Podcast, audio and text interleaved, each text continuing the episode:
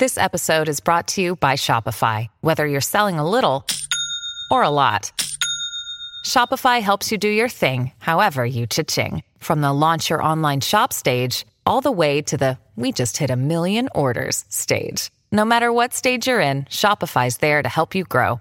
Sign up for a $1 per month trial period at shopify.com slash special offer, all lowercase. That's shopify.com slash special offer. Si eres de las personas que quieren empezar su propia empresa, si quieres trabajar en un startup o simplemente quieres seguir aprendiendo el mundo de negocios, quiero recomendarte un podcast. El podcast se llama Fundadores y lo conduce Alex Galvez. En este programa, Alex se encarga de entrevistar a los fundadores de las startups más relevantes de Latinoamérica y cada episodio te da ese empujón que necesites para seguir trabajando en tu proyecto. Además, como Alex tiene ya mucha experiencia en el mundo de las startups, pues ha invertido en al menos 40 startups distintas, sabe perfectamente por dónde llevar la conversación para extraer de sus invitados aprendizajes y herramientas prácticas que puedes aplicar tú en lo que estás construyendo. En fin, es un podcast que no te puedes perder si eres emprendedor o quieres seguir aprendiendo. Busca fundadores donde sea escuches podcast y si no sabes con qué episodio empezar, como yo creo que todos son buenos, te recomiendo que empieces con el más reciente. Escucha Fundadores en cualquier plataforma de audio o en fundadorespodcast.com.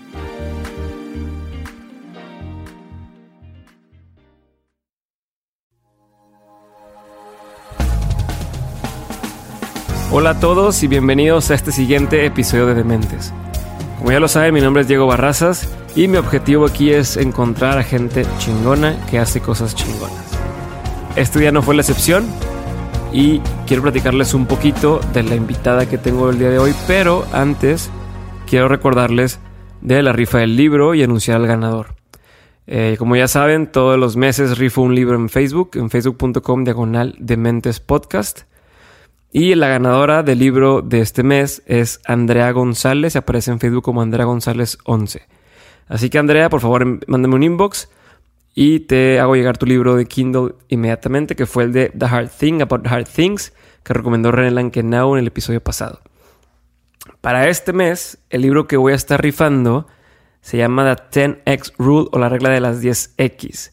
Este libro va a ser cortesía de Gustavo Huerta, que es nuestro invitado del episodio pasado. Él es eh, director de Blue Box Ventures. Y eh, él dijo, ¿saben qué? Yo pongo el libro. Entonces, a partir de hoy va a estar en facebook.com diagonal de mentes podcast la rifa de este libro para que le den like. Como ya saben, es lo único que tienen que hacer. Pero no quería quedarme yo sin regalar un libro a ustedes también. Y entonces se me ocurrió hacer una dinámica un poquito distinto. Platicando con Valeria, me ha comentado que uno de los libros que siempre recomienda se llama Lean In que es de Sheryl Sandberg, que es la COO de Facebook o la directora de operaciones de Facebook. Entonces, este libro lo voy a rifar de una forma distinta. La forma en que tienen que participar es entrando a iTunes y dejándome un review y un rating. O sea, no tiene que ser cinco estrellas, tiene que ser lo que ustedes crean que merezco. Ahora sí que es su decisión. Eso no cambia y no afecta nada su participación en la rifa. Y déjenme su nombre completo en esa participación para yo de ahí eh, hacer un número al azar y regalarles el libro. ¿Ok? Entonces ahora sí, esto fue el tema de la rifa de los libros y quiero platicarles un poquito de esta persona fregona que, que tengo el día de hoy. Que como ya dije ahorita sin querer en la parte del libro es Valeria Guerra Siller.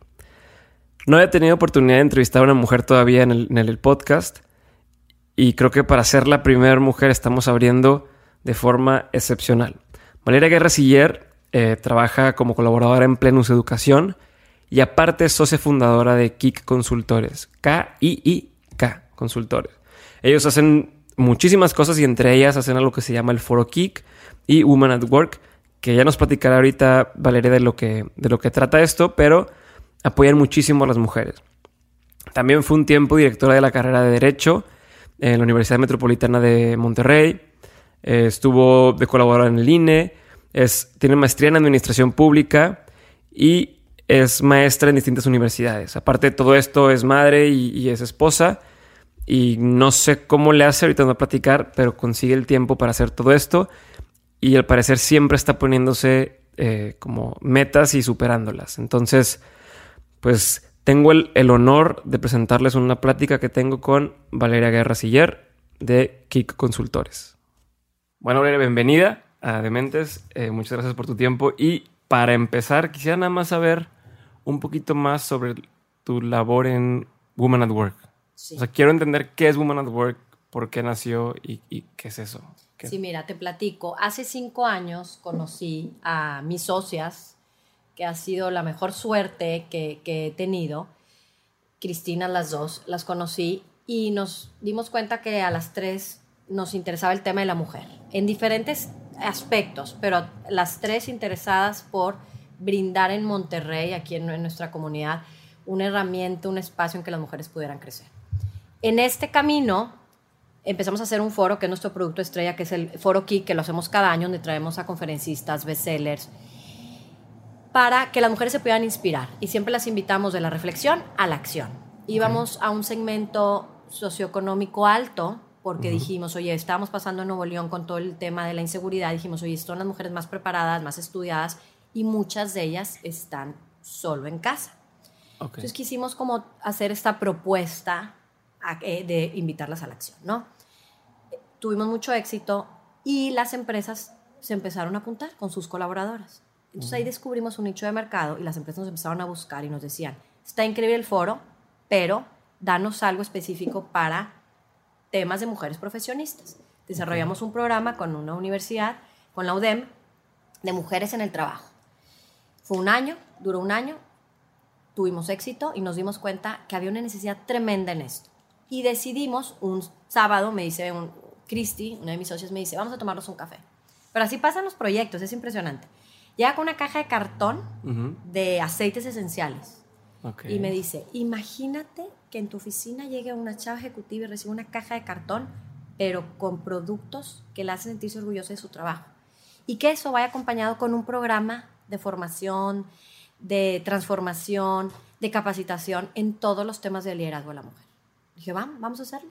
Entonces empezamos con una caja de cartón y eso salió en Women at Work. El año pasado lanzamos el primer programa, duró un año, tuvimos 80 mujeres inscritas. Okay. De niveles medios, medios altos en las empresas, uh -huh. gerentes a, para arriba.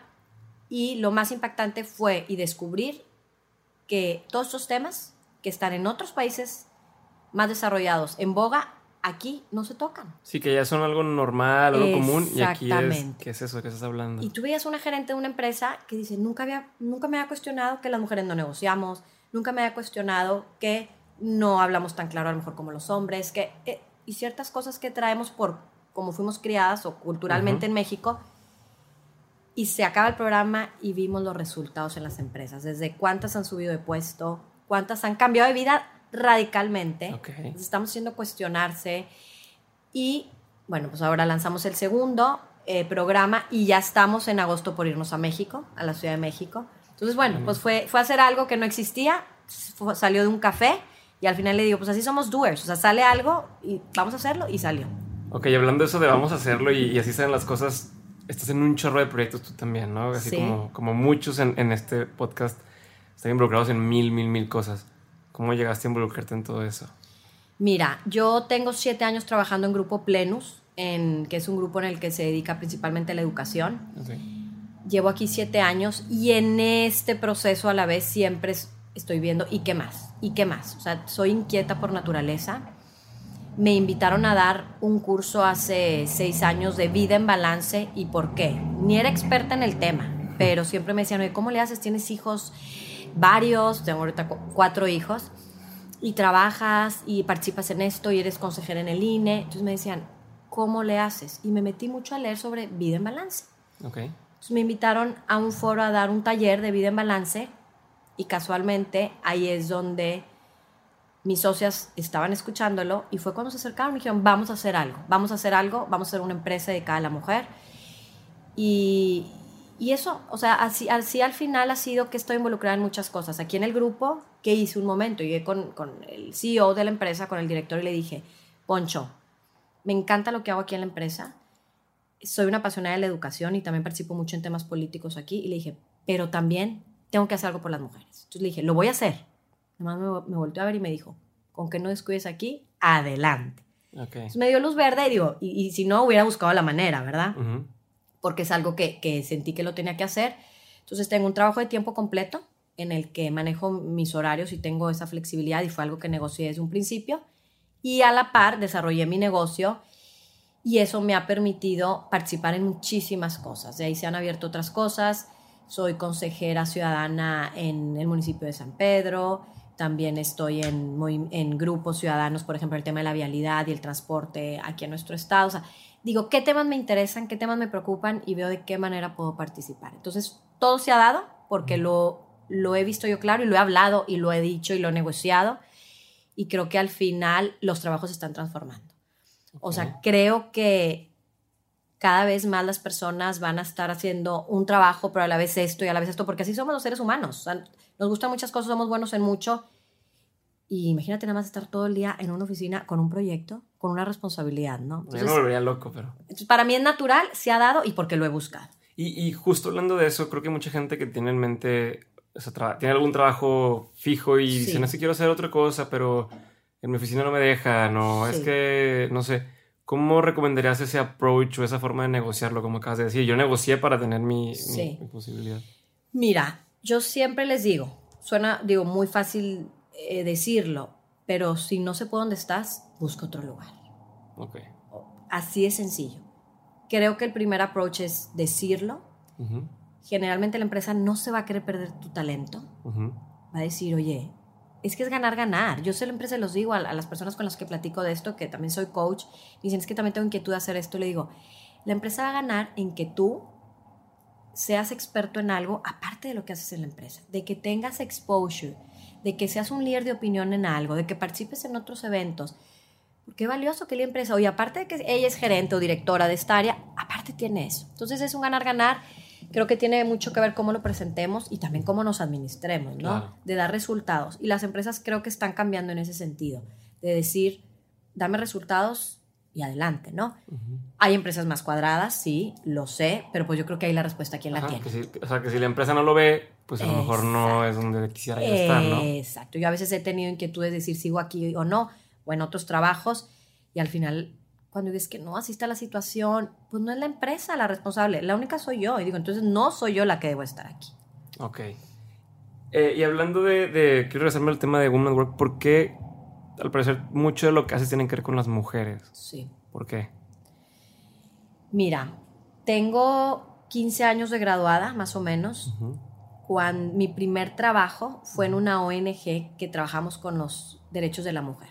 Ok tuve la fortuna, la suerte o lo busqué de, encontrar este trabajo muy joven, tenía 24 años y me tocó dirigir a mí la ONG con señoras mucho más grandes, de 30, 40 años. Y me tocó ir a la Unión Europea, al Parlamento Europeo, a la ONU, a ver todos estos temas de, derechos de la mujer. Y ahí encontré que, bueno, es un tema que me apasiona, que hay muchísimo por hacer, que en México estamos en pañales. Okay. Y ya después yo trabajando en empresas, que he trabajado en muchas, he hecho de todo, sí me he dado cuenta, y lo vemos claramente, digo, no hace falta hacer un estudio, que en los puestos altos, en la mayoría de las empresas, todavía son los hombres. Entonces ahí fue, ¿qué está pasando en México? Me, me, cuestiono mucho y me gusta leer, investigar, ¿qué está pasando? Entonces descubrimos, descubrí que mucha parte sí le toca a las empresas, pero otra parte a las mujeres. O sea, es mucho de nosotros. Yo eso de que es que no hay, no hay las mismas oportunidades, no es verdad. O sea, hay que buscarlas a muchas nos va a tocar abrir el camino, muchas nos va a tocar ser las únicas mujeres dentro de un grupo de muchos hombres. Entonces es un tema que de naturaleza me apasionó. Veo cada vez a más chavas jóvenes que me dicen, yo quiero, o sea, las veo demasiado ambiciosas, quieren hacer todo, quieren tener familia, quieren ser exitosas, quieren, yo siempre digo, aparte quieren correr un maratón, quieren tener su propia empresa, quieren viajar, como todos, hombres y mujeres, ¿no?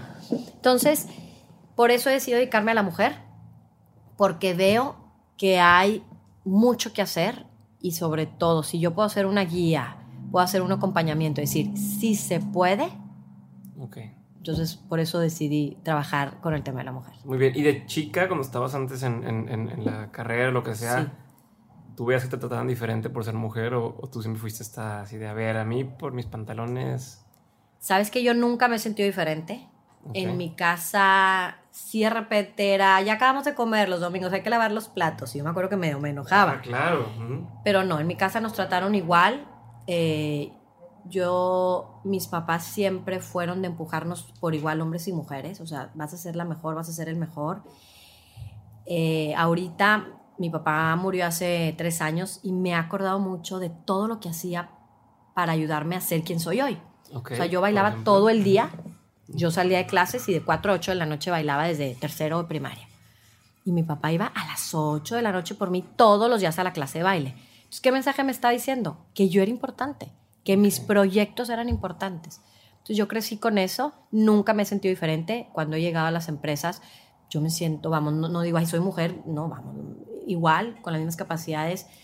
Pero sí veo que sí hay, sí hay cierta cultura, ¿no? Que, que, que marca esas diferencias, entonces ahí es donde está el trabajo que tenemos que hacer. Ok, desde los que te ven feo hasta los que se intimidan, ¿no? Me imagino que incluso puede haber gente que, como que, ah, chis, ¿por qué viene a...? Sí, ya menos, cada vez menos. Pero sí pasa cuando, por ejemplo, negociamos las mujeres. O nos damos un sueldo, pues se te quedan viendo como, pues no están acostumbrados a que una mujer les negocie, ¿verdad? Porque pues yo también quiero más. Sobre todo esos temas, ¿no? Pero yo creo que ya los grupos, sobre todo más de los jóvenes y todos estos millennials, pues ya no se lo cuestionan. Igual que las niñas, cuando estaba la campaña de Estados Unidos, o los niños y las niñas, pues ven igual a Hillary Clinton que al otro candidato, vamos. No, no, no dicen, ay, es que este señora, para nada, ¿verdad? Ok, ¿Y, y la política? ¿Por qué la política? ¿De dónde sale este, esta como chispita de estar en la Mira, política? es impactante. Me acuerdo que traía, ves- que traía puesto el- la primera vez que voté. O sea, Ajá. traía una falda beige con una blusa azul en la primera elección que voté para presidente. Voté por el cambio. Ajá. Ganó el cambio por primera vez después de setenta y tantos años. No, no crecí en una familia donde la política fuera algo normal, pero todas las noches veíamos el noticiero. Me acuerdo de, Ja- de Jacobo Zabludowski. Entonces, Ok. desde niña estaba enterada de qué pasaba en México y me encanta la frase que dice, en infancia es destino. Entonces, yo desde niña leía el periódico, desde niña veía las noticias. Entonces, yo creo que fue algo natural que me fui enamorando del país.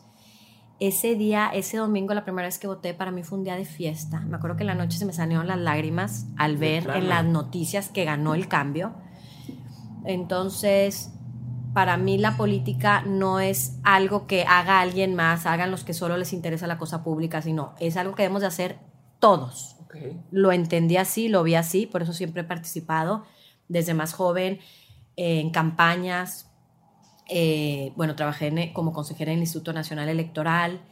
Siempre me ha gustado involucrarme y bueno, es algo que traigo. O sea, yo siempre digo, para mí es adicción la parte de política, la parte de educación y la parte de las mujeres. O sea, estoy entre esas tres siempre girando. Ok, ya hablamos de, de mujeres y de política. Y ahora la educación, ¿en qué momento dijiste de aquí soy? Mira, eh, bueno, siempre fui aplicada, fui muy Ajá. aplicada, me O sea, gusta eras de las de 100, eres de las, de, Pues- de las de, híjole, me bien mal, lo estudié sacaba 100. No, hombre, no, no, no, no era súper matada. Eh, siempre fui de ocho en, en secundaria y prepa fui de ocho, porque me Ok. encantaba la fiesta y, y todo día bailaba. Ok. Y nunca batallé, o sea, saber eso. sí, Ajá. nunca, vamos, eh, bailaba toda la tarde, todos los fines de semana, con que leyera poco me iba bien, pero de ocho. Llegué a la carrera y me acuerdo que en las bancas, ahí en la cafetería del Borrego, dice una amiga, ¿sí sabías que si te propones graduarte con mención honorífica, te vas a graduar con mención? Se lo dijo a su novio. Ajá. Yo lo escuché y dije, ¿por qué no me graduó con mención honorífica? Haber estado en tercer semestre. Entonces ahí trabajaba en Cemex, era practicante, estudié ok. Derecho, entonces era practicante en Ah, el área jurídica. Desde bien chicos empiezan, ¿no? Sí, claro. Bailaba todo el día en difusión cultural, daba clases de baile Ok. y... y ay, me perdí un poquito. De la mención honorífica. Ah, entonces, Ajá. y decía, y voy a estudiar. Entonces me levantaba a las 5 de la mañana para estudiar, porque estaba todo el día ocupada. Llegaba a mi casa a las 9 o 10 de la noche de bailar. Ujú. Me levantaba a las 5 para estudiar. Entonces, ya en mi carrera fui muy aplicada. Me acuerdo que iba saliendo del TEC y decía... ¿Lograste, ¿Lograste la mención? Sí, claro que la logré, Ajá, la ajá. logré. Oye, fue un sufrir porque en los de números, en estadísticas, me sacaba 70. Ok. Entonces, ay, siempre era ver que lo lograra. Lo logré, o sea, fíjate cómo, Ajá. o sea, si te lo propones, lo haces, ¿no? Me logré eh, graduar con mención honorífica y al final mucha gente podrá decir, siempre se lo digo a mis estudiantes, que si son importantes las calificaciones o no, puede ser que gente diga para nada, o sea, no para ser exitoso necesitas buenas calificaciones, pero sí dice mucho la persona, o sea, para becas, yo las dos becas que he logrado, para mis dos maestrías que tengo han sido por mi, mi mención honorífica. O sea, digo, obviamente tiene que ver lo que has hecho y tu experiencia, pero bueno, eso, eso hace la diferencia. Y bueno, ¿a qué lo relaciono? ¿De por qué la educación? Me, me acuerdo saliendo de clases, decía, es que me encanta estudiar, o sea, si volvería a estudiar, estudiar una vez más derecho, o sea, me apasionaba en las clases. Me graduó, estaba buscando trabajo y me dice mi papá, ve, al, ve a la prepa a pagar eh, la colegiatura de tu hermana. Me acaba de graduar, voy en agosto a pagar, entonces digo, pues ya estoy aquí, ¿por qué no veo si hay para dar clases? Así fue. ok. Llego con un maestro que me ha dado clases en prepa, Francisco Rosas, y le digo, ¿hay clases? Me dice, tengo historia de México. Le dije, el tema que me Yo apasiona. tomé clase con él. Ah, mira. Buenísimo. Digo, el tema que me apasiona, Historia de México, voy a dar clases. Entonces, me gradué en junio y en agosto estaba dando clases de Historia de México y Panorama Internacional. Y pues tengo más de tres años dando clases eh, interrumpidamente. O sea, depende de los proyectos y, y- y lo, y cómo ando. Pero ya después también fui- me fui a profesional a dar a- en clases de ética, pero generalmente en temas de política, Historia de México y ética. Me, me encanta la educación. Estoy en el cine y estoy pensando en mis alumnos. Veo una revista y estoy pensando en mis alumnos. Entonces, creo que es una manera de dar, creo que es una manera de mantenernos jóvenes, Ok. de, de estarnos cuestionando todo el tiempo y cada vez más difícil, porque pues, no es lo mismo yo que hace, empecé hace 13 años, 15 a dar clases ahorita, ¿verdad? Son otros claro. chavos, son o- otras para que tengan tu atención. ¿Tú eres de que- las que les dice apaguen el celular? No, yo les cobraba. Si sonaba el celular, les cobraba. Ahorita ya, pues te tienes que hacer amiga del celular. Entonces, Ajá. decirles, búsquenme esto, ¿no? Ah, ok. Y ahora he tenido ganas, no lo he hecho, lo voy a hacer, de irme a un colegio a dar clases.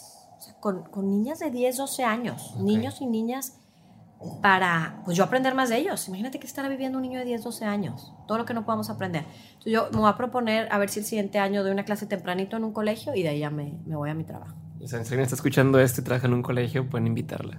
Ándale, ándale. Este, no, y, y hablando de niños y de, y de, y de más grandes en, en tema de educación, hay quien dice que lo- la gente, o sea, los chavos ya de 18 años, este, a partir de los 16 hasta los 20 y demás, pero tienen como muy formado a veces una forma de, una perspectiva de la vida, de ver las cosas.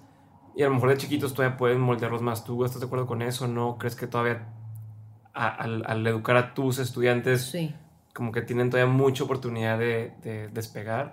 ¿O has Mira. visto cambios en, en- Yo estoy convencida que el, la persona, el ser humano, todo el tiempo puede cambiar. No importa, o sea, podemos tener 40 años, 50. Si tienes una experiencia fuerte, una experiencia con un libro, con una película, con un buen maestro, con un jefe, con un amigo, un viaje, puedes cambiar radicalmente de vida, radicalmente. Entonces, siento que es eh, el aula, aunque está cambiando muchísimo la educación. Yo no sé si mis hijos van a estudiar una carrera tradicional de cuatro años Ok. y espero que no porque les digo, hagan lo que quieran, con que sean personas de bien, hagan lo que quieran. Pero sí siento que la universidad ahorita como está, aunque sí tiene muchas áreas de oportunidad, el que se sienten en un salón de clases con alguien con experiencia, con alguien que haya vivido, pero no nada más el maestro, que sea viceversa, o sea, el alumno con el maestro, se pueden hacer transformaciones importantes. O sea, yo en mi vida me han marcado maestros, en mi vida que me han hecho querer ser mejor, que me han que- eh, hecho querer aportar más a México, que me han despertado esa inquietud de, de leer estos libros y luego ese libro me ayudó a cambiar algo. O sea, creo que estamos a muy buena edad y, y ojalá, si a todos sienten la inquietud de repente de, de aportar y hacer Ujú. algo, vete a un, a un aula, vete a dar clases. Ok. ¿Te acuerdas de algún momento en tu vida en el que justamente has tenido algún cambio así? O no, no fuerza con un maestro, pero algún momento que digas, hay un antes y un después de Valeria. eh, Sí. punto?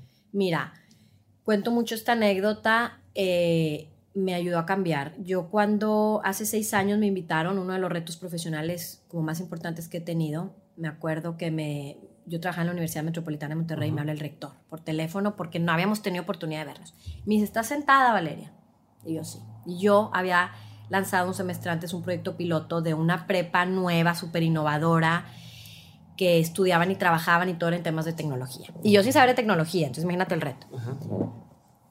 Con 60 alumnos, porque era un programa piloto y era convencer en las universidades que se vinieran a un proyecto nuevo y diferente. Después de un semestre me dice, ¿estás sentada, Valeria? Y yo sí, me dice, quiero que ahora te vayas a hacer lo que hiciste. Con 60 alumnos te vayas a dirigir la Facultad de Derecho con 1200 alumnos. Me dice, Ok. es la facultad más caótica de la universidad, donde todos los vicios están y quiero que te vayas. Yo tenía 32 años o 33. Tenía tres hijos, en ese entonces menores de tres años. Ok. O sea, tenía un bebito de un año, una de dos y uno de tres. Ajá. Y Mauricio, mi esposo, estaba de viaje. A ocho horas de diferencia del horario. Ok. Y estaba sentada y le digo, claro. O sea, dije, Así, sí, ¿Ah, ya, así va. tal cual, va. Me dijo, no, pero si quieres platícalo con tu esposo. Va. Siempre he sido retos, me encantan los retos. En- ya, obviamente luego lo platiqué con Mauricio, pues fue un ajustarnos desde ahora cómo, cómo le vamos a hacer con los niños, que, Los horarios. horarios, todo. todo. porque es uno, era un horario bien exigente. Cuando tú trabajas en la universidad es un trabajo bien exigente porque está turno de la mañana, en la tarde, en la noche. Entré un lunes a, a ese nuevo puesto, imagínate con ¿Cuánto tiempo tuviste para prepararte? O sea, sí, sí. sí. unos 3, 4 meses. Ok, sí tuviste- pero no hubo transición. ok. Despidieron De a, la per- despidieron a la persona que se fue, hubo alguien con el que yo no tuve contacto y de repente llegué en febrero. Ok. Así tal cual, me dijeron, mejor que sea así. Llegué en febrero, abrí los cajones, cuáles eran los temas, qué convenios había, cuáles eran los programas con los alumnos, presentarme con los maestros y, y yo era la más chica de todos los maestros. Por supuesto. O Todos, había maestros de 60 años. Entonces, imagínate que llega alguien de treinta y tantos y, y generalmente me dicen que me veo más joven, entonces todavía, para, para como tener un poco de autoridad moral. Y entro un lunes. Y me acuerdo que el viernes, saliendo a las 9 de la noche por Morones Prieto, dije, ¿qué hice? O sea, no era mi momento. ok. Tres niños chiquitos, eh, broncas y broncas, y me di cuenta de todo lo que había, los vicios en Sí, la porque en- luego es, es destapar. No, este, no, no, no. el relajo, ¿no? Me acuerdo con el nudo en la garganta que dije, se me hace que no era mi momento. No era mi momento. Entonces digo, ¿a quién le hablo? ¿A quién le hablo? ¿Qué mujer ha vivido por esto? Porque lo vi en mujer por todo lo que tenía también en mi casa que hacer, ¿no? Ujú, ujú. Y encontré, esto también está relacionado, porque también trabajo en el tema de la mujer, que no había mujeres, casi no hay mujeres en puestos altos de liderazgo que voltees a ver y decir, ¿cómo le hago? ¿Cómo le hago? Ujú. Tenía una conocida, no amiga, que fue diputada federal, que dije, pues ella lo vivió, porque tenía niños chiquitos y venía a México por tres años. Ok. Entonces le hablé y le dije, me está pasando esto, Tatiana, ¿qué hago? Me acuerdo que me dijo, vente mañana un café a mi casa. Tú hoy vete unos tacos con tu marido, relájate. Y llegué a su casa sin conocerla, ¿dónde vives? Ok. Llegué a su casa, me tomé un café y me, di- y me dijo Valeria, estos momentos difíciles los vas a tener siempre, pero el reto de transformar algo, de vivir esto, te va a durar para toda la vida. Así es que para mí ese momento fue de sentarme con mi esposo a ver cómo le vamos a hacer, Ujú. cómo sí, Ajá, como sí. cómo hacer en la universidad todos estos proyectos y sueños como yo me veía, yo veía una universidad. Y, y después en mi vida familiar fue cómo lo hago, ¿no? Entonces fue, fue un momento que me cambió y ya con esto termino este, esta pregunta de que las cosas me sucedan, a yo hacer que las cosas sucedan. Entonces, fue un momento que me ha cambiado y así cuando vuelvo a tener otro momento difícil digo, ¿a quién busco ayuda? Hay que tener mentores. Ok. ¿Con Tú quién? recomiendas ese tema. de- Totalmente. Yo siempre tengo un mentor, por ejemplo, que fue mi director de carrera. Lo busco mucho. Cada dos, tres, cuatro meses, hoy tengo algo importante profesional, lo busco y vamos a desayunar, por ejemplo. Entonces, me vuelve a pasar un momento difícil o algo importante que tengo que tomar, busco ¿a- con quién platico. En mi familia, sentarme, decidir, sí, no, todo lo tomamos decisiones en pareja y qué tiene que ver ahí mis, mis hijos, ¿no? Y adelante. Y siempre generalmente es adelante, ¿verdad? Porque todo sale. Ok, ¿cómo, ¿cuánto tiempo duraste directora? No, espera. Estuve cuatro años, de febrero a febrero. ¿Cuál fue el cambio? Llegué en febrero, después de cuatro años, y le dije al rector, aquí te entrego, me lo diste de esta manera, esto se dio, necesito seguir creciendo. Me pude quedar Ok. aquí, pues es muy cómoda, he visto los frutos, O sea, ya agarraste la onda, ya agarraste el... pero ya no era reto para mí. O sea, ya, ya el último año decía, ¿ya qué más? Lo que sigue. Entonces, y, y justamente ha sido cuando ha crecido mucho mi empresa Foro Kick. Y bueno, entonces ahí, hasta, ahí he estado con nuevos retos. ¿Y ¿Hasta cierto punto crees que los retos se vuelven adictivos? ¿O no? Como que esta sensación de chin, ¿cómo le hago? Y está superando, se te ha hecho como una medio adicción o no? Totalmente, totalmente. O sea, siempre nos vamos de viaje, por ejemplo, mi esposo y yo, y nuestras pláticas es, ¿y qué otro negocio?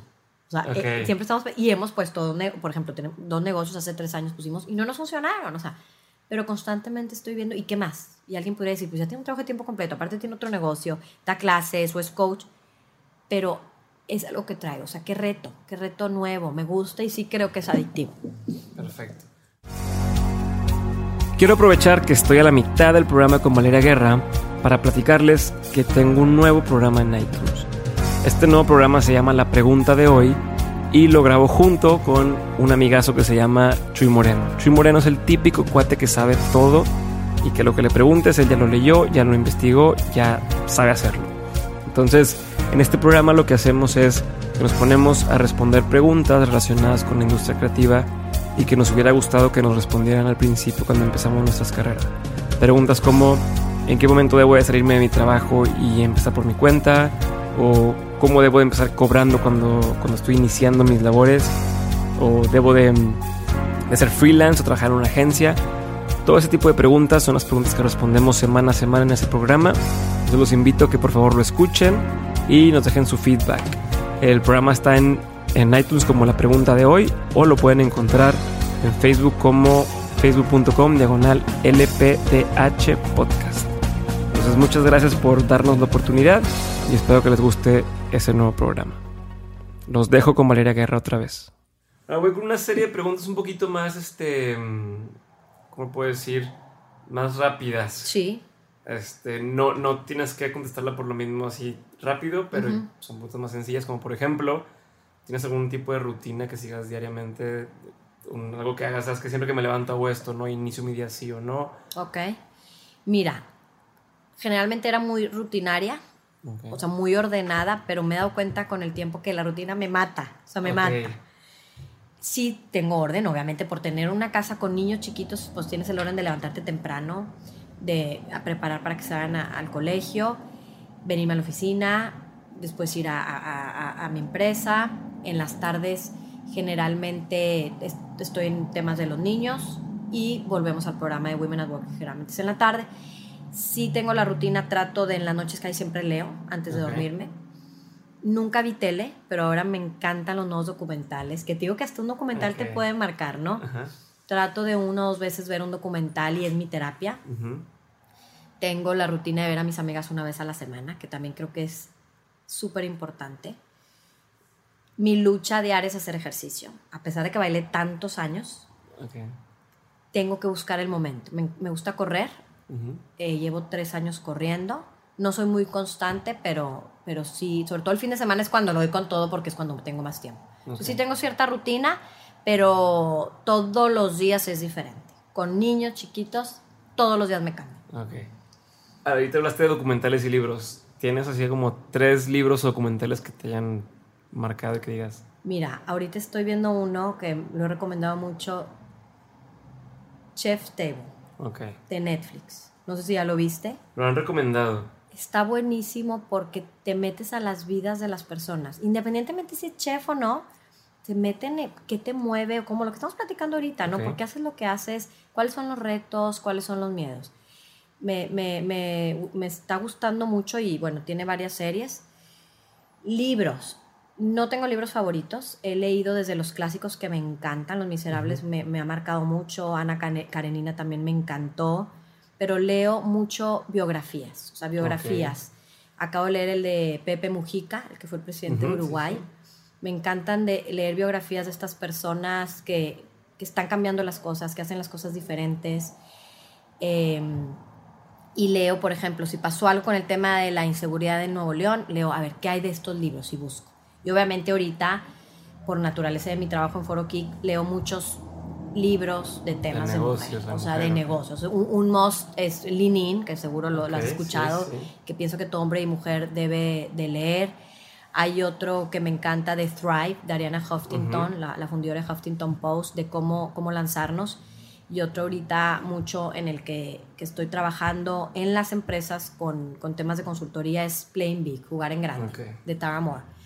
Entonces me voy un poco entre historia, me encanta también historia de México, entre eh, documentales, biografías y todo el tema de la mujer. ¿Cómo lo haces para leer tanto? Porque escuché que también estás en Audible, ¿no? Sí, sí. Ah, bueno, ese fue un nuevo descubrimiento.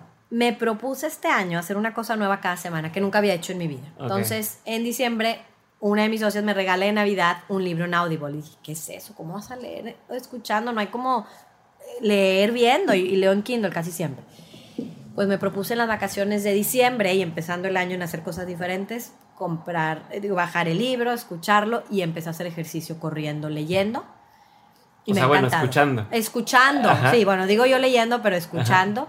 Y en las noches generalmente digo, no me puedo dormir sin leer 20 minutos, aunque sea. Pero esos 20 minutos luego se vuelven una hora porque te, Te picas. picas. Entonces, bueno, y obviamente en los viajes leo mucho, pero, pero busco ahora, eh, mientras hago ejercicio es, o en el carro, ir escuchando libros. Ok, ya una, una mujer que esté como en esta onda de, de quiero empezar a superarme más Sí. o, o, eh, tener puestos más relevantes en una empresa o mi negocio y demás, ¿qué libro le recomendarías? ¿Alguno de los que dijiste? O sería- Hay otro libro que a mí me marcó demasiado que se llama How Remarkable Women Lead, Ok, de un estudio que hizo Mackenzie de las mujeres más poderosas del mundo, que les preguntaron, ¿qué te ha ayudado a estar donde estás? ok, Y al final el libro dice cinco aspectos y se basa sobre esos cinco aspectos del liderazgo. ok. Y de hecho mucho del trabajo que hacemos en Women at Work es basado en ese estudio. Entonces yo le recomendaría que lean ese libro porque al final te das cuenta, como en todos los proyectos, to- en la vida, familiares, personales, que la respuesta la tienes tú. Perfecto. ¿Tienes algún tipo de, como de ejercicio o de meditación o de práctica que, que hayas realizado en algún momento o que realices ahorita? Ya es como hay gente que pone cada fin de año sus propósitos o, o cosas, no sé, ¿tienes algo por el estilo? Disfruto estar mucho sola. Cuando estoy sola, generalmente estoy viendo todo lo, lo bueno que he tenido ese día o esa semana. Acostumbro mucho a estar agradecida, o sea, pero conscientemente decir no, todo lo que tengo, todo lo que he logrado. Entonces eso es como mi rutina que me da energía para seguir. Cuando lo hago, lo hago en el, en el carro, en el coche, casi no... O, es- o leo, o a veces escucho poquitas noticias, pero trato a veces de ir en silencio haciendo este ejercicio. Y también en la mañana. O sea, en la mañana, unos minutitos antes de despertarme, hago ese ejercicio mental. Ok, ¿y qué es algo que agradeces el día de hoy? O sea, no hoy, hoy sino en el presente, ¿de qué estás agradecida? Estoy agradecida principalmente de la familia que tuve, de niña. Ok, En, crecí en una familia totalmente libre. Que con que si me decían esto está bien y esto está mal y de ahí puedes hacer lo que tú quieras. Y cuando gente cercana a ti se muere, te hace mu- mm, reflexionar más sobre todo lo que tuviste, ¿no? Entonces yo cuando, cuando falleció mi papá decía, no me voy a poner triste por lo que, porque murió, me voy a poner feliz y en paz de todo lo que viví con él. Entonces pienso en mi vida y en automático veo mi niñez y digo, estoy agradecida por la niñez que tuve y por los papás que tuve. ¿Te acuerdas de alguna anécdota con tus papás o con tu papá que te haya hecho así, te haya marcado o que, o que haya influido en lo que eres ahora? pues siempre me acuerdo de las vacaciones con ellos. Ok. O sea, de esos momentos en la playa volteándonos a ver y riéndonos, de cuando si alguien me aventaba al alberca un hermano y volteaba y veía a mis papás y mis papás disfrutándonos. Entonces ahí es donde digo, el dinero mejor invertido es en los viajes.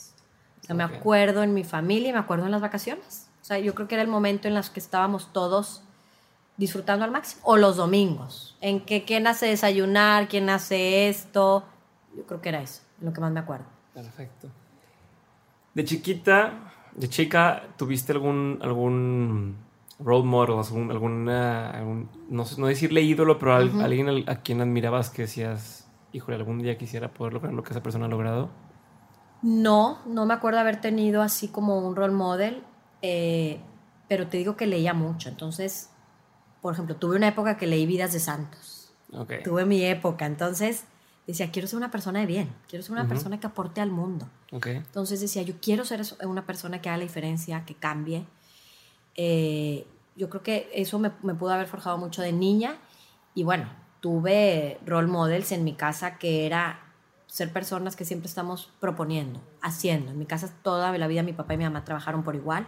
Entonces, pues es parte de lo que soy ahora, ¿no? Yo nunca me he cuestionado si el trabajo o no el trabajo. Para mí todas las personas debemos de trabajar de alguna o de otra manera, ya sea pagado, no pagado, profesional, de filantropía, pero aportar. Entonces yo creo que eh, lo, lo- lo que leí y lo que viví en mi casa. ¿Y actualmente tienes alguna persona que digas, eh, puede ser cercana o puede ser famoso, que digas, híjole, esta persona vive su vida bien padre y me gustaría no ser como ella, pues, pero que a Sí. lo mejor te, te motiva o te inspira o algo por el estilo?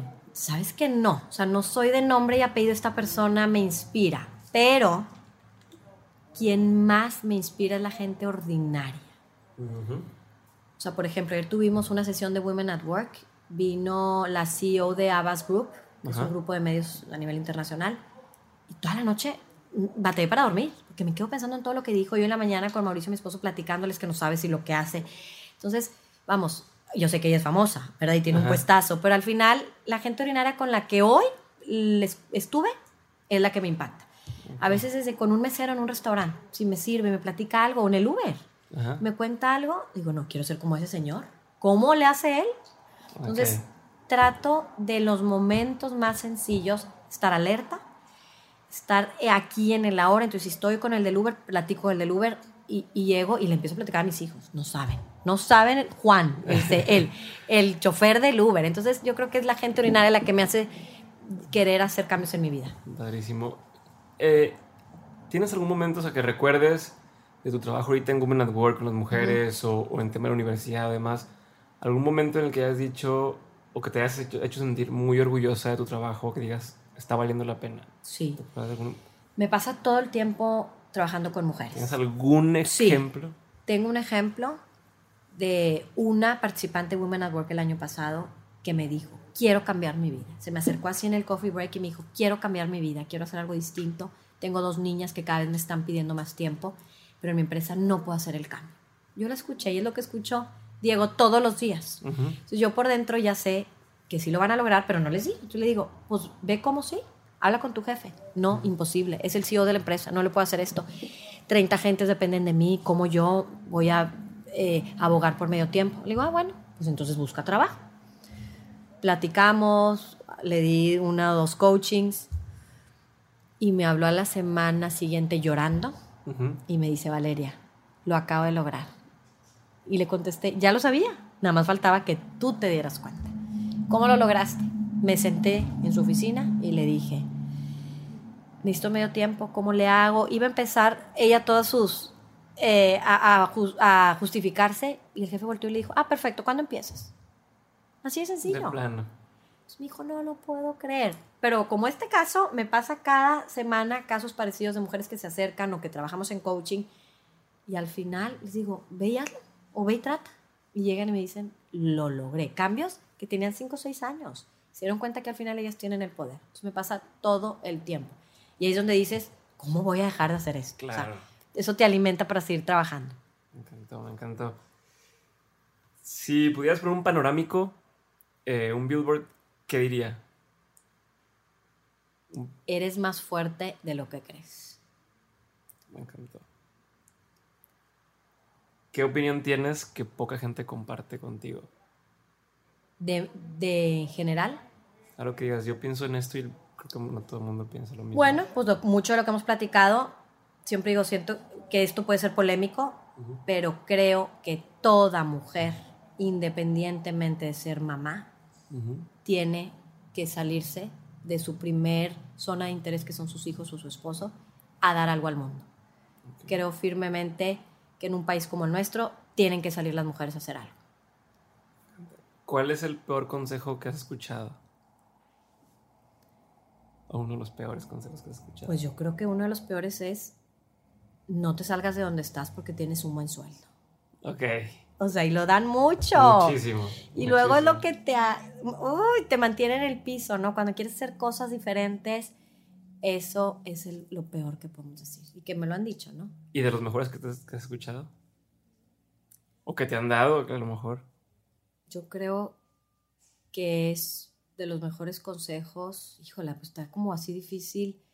Pero bueno, realmente lo escucho siempre de mi pareja de mi compañero, que, que fue el que elegí para, para, vivir mi vida, que es, ¿y qué más, Valeria? Siempre me dice, ¿y qué más? Entonces, a veces digo, hijo, la verdad va a pensar que estoy bien loca porque yo con otra idea le digo, y el consejo es, ¿y cómo lo hacemos? Y cómo, en plural, ¿y cómo lo mm. hacemos? Entonces yo creo que es siempre el consejo al final es, tú puedes y vamos a hacerlo, ¿no? Buenísimo. Y ya para acabar, ahora sí. Sí. Eh, me gustaría que me, que me dijeras, bueno, son igual se convierten en dos preguntas, pero la primera es, ¿qué consejo le darías a las mujeres? ¿Qué tres consejos darías a las mujeres de mm, que si son dos y medio, si son cuatro consejos, Sí, sí, o sea, pero ¿qué tres consejos le das a las mujeres que están, o, sea, o las que estás apoyando ahorita, ¿no? Todas estas Ujú. mujeres que están con, con esas aspiraciones y ganas de, Ujú. de crecer.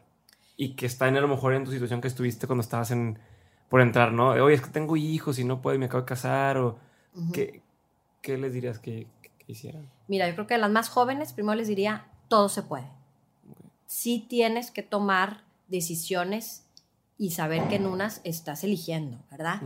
Pero todo se puede, o sea, se puede tener esa vida que, que soñamos, hombres y mujeres. ¿verdad? Yo creo que los hijos ahora no nada más son de la mujer, nunca han sido, son hombre y mujer. Y qué Ujú. bueno que la cultura está cambiando, ¿no? Que es lo que más les pudiera pesar, decir, es que quiero todo, ¿no? Todo se puede, hay momentos y hay que asumir. Yo asumo, por ejemplo, trabajar en una empresa con un trabajo muy exigente, viajar y venir, pues asumo que a lo mejor mi casa no va a estar perfecta ciertas cosas, pero no pasa nada, porque aparte, en común acuerdo en la familia que decidí formar, no pasa nada si eso no está bien, ¿no? Ok. Eso es, eso es el primer consejo como para las más jóvenes. Para las que estamos en el día a día, ya en el trabajo, el consejo es que tenemos demasiado que aportar. Demasiado. Las empresas realmente necesitan la visión femenina. Cuando estamos en esa junta importantísima, que estamos negociando el supercontrato, levantar la mano y hablar y opinar.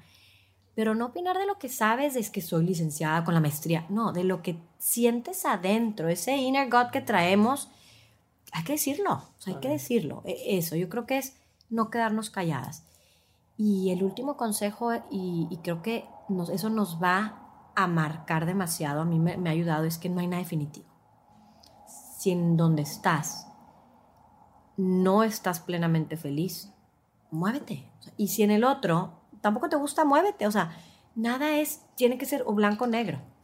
Y eso, quitándonos eso de los hombros, no, hombre, ya, ya estuviéramos realmente todas las personas realizadas en sus oficinas, ¿no? O en sus trabajos o en sus Por proyectos. supuesto. Y ahora sí, ahora sí, la última, última, última, última. De lo que has aprendido en tu vida, en toda tu vida, en toda tu vida, lo que, lo que has hecho en, en profesionalmente, emocionalmente, con tu familia y demás, ¿qué tres aprendizajes quisieras dejar a tus hijos? ¿O quisieras que tus hijos supieran y tuvieran presente? Sí. El primero es que busquen ser felices ellos, su vida. Yo creo que yo en mi día a día trato de que vean eso. Yo siempre les digo, aparte de ser su mamá y de ser esposa de su papá, yo soy Valeria. Que vean que tengo proyectos personales, que no me ata nada. Yo creo que es eso. O sea, que, que ellos busquen sus sueños, que vayan a donde tengan que ir, que hagan lo que tengan que hacer. Yo creo que es el primer consejo que les daré a mis hijos y trato de todos los días, más que decírselos, hacerlo y que lo vean. El segundo es que sean personas de bien, personas de bien. No importa lo que hagamos, a marcar la diferencia. Que sean personas de bien con lo que hagan, o sea, ser compasivos con el otro, ocuparse, participar. Y el tercero, que va relacionado con lo que las mujeres y, y parte a lo mejor de, de mi personalidad es que se hagan escuchar y que levanten la mano. Llegan mis hijos, es que mamá, quiero ser ahora portero. Ah, pues yo no voy a hablar con el coach. Ve tú y dile al coach y si está chiquito y jala la camisa hasta que te voltee a ver el coach entre 10 niñitos. Y, y eso es lo que siempre les digo. O sea, si me dices que mamá ahora no quiero, dilo, dilo. Es que ahora quiero hacer esto, dilo. Yo siempre les digo, pena, no existe la pena, no existe la pena. Entonces, eso les, eso les diría, yo espero que, que lo vean un poco con lo que he vivido y que de grandes lo vivan. Encantado. Muchísimas gracias por tu tiempo, Valeria. Quisiera nada más para cerrar algún lugar donde la gente pudiera contactarse contigo o si quieren saber más sobre Woman at Work, eh, eh, Sí. con qué el... Mira, estamos en las redes sociales como Foro Kick, en Facebook, también nos pueden encontrar en nuestra página Foro internet con doble I, ¿verdad? con doble I, así es. K. K-I-I-K, que quiere decir hermana en maya, que quisimos crear Ah, ok. este nombre de Foro Ki, que quiere decir hermandad entre mujeres. Y bueno, también estoy en Twitter como Guerra Valeria y bueno, pues también en, en Facebook. Ya me Perfecto. pueden encontrar.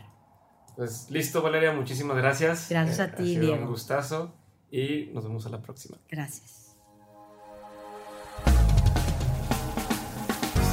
Hola a todos y muchas gracias por haber llegado hasta esta parte del episodio con Valeria Guerra. Ya es el final, pero antes de irme quiero comentarles algunas cosas. La primera cosa es, acuérdense de participar en la rifa del libro The 10X Rule en facebook.com diagonal de Mentes Podcast. Lo único que tienen que hacer es darle like a la página, perdón, like al post Lo segundo es recordarles del libro de Lean In que voy a estar rifando a través de iTunes. Lo que tienen que hacer es dejar una reseña o un comentario en la página de iTunes sobre el podcast y con eso ya están participando. Entonces, ahí van dos. El libro de Atenex Rule que va a regalar Gustavo Huerta de Blue Box y el libro de Lean In de Sheryl Sandberg que voy a regalar yo. Y lo tercero es que por favor descarguen el podcast La Pregunta de Hoy o LPDH Podcast, así aparecemos en Facebook. Y mandarme sus comentarios, escribirme por Twitter en arroba diegobarrazas.com o enviarme un correo a hola arroba diegobarrazas.com.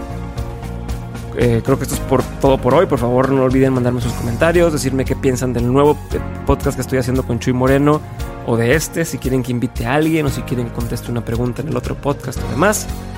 Soy todo oídos y muchas gracias a ustedes por haber escuchado el episodio de hoy y gracias a los que sí bajen el episodio y gracias a los que participen en la rifa. Entonces, muchísimas gracias, un abrazo y nos vemos la siguiente semana. Olvídenlo, no nos vemos, nos escuchamos. Bye.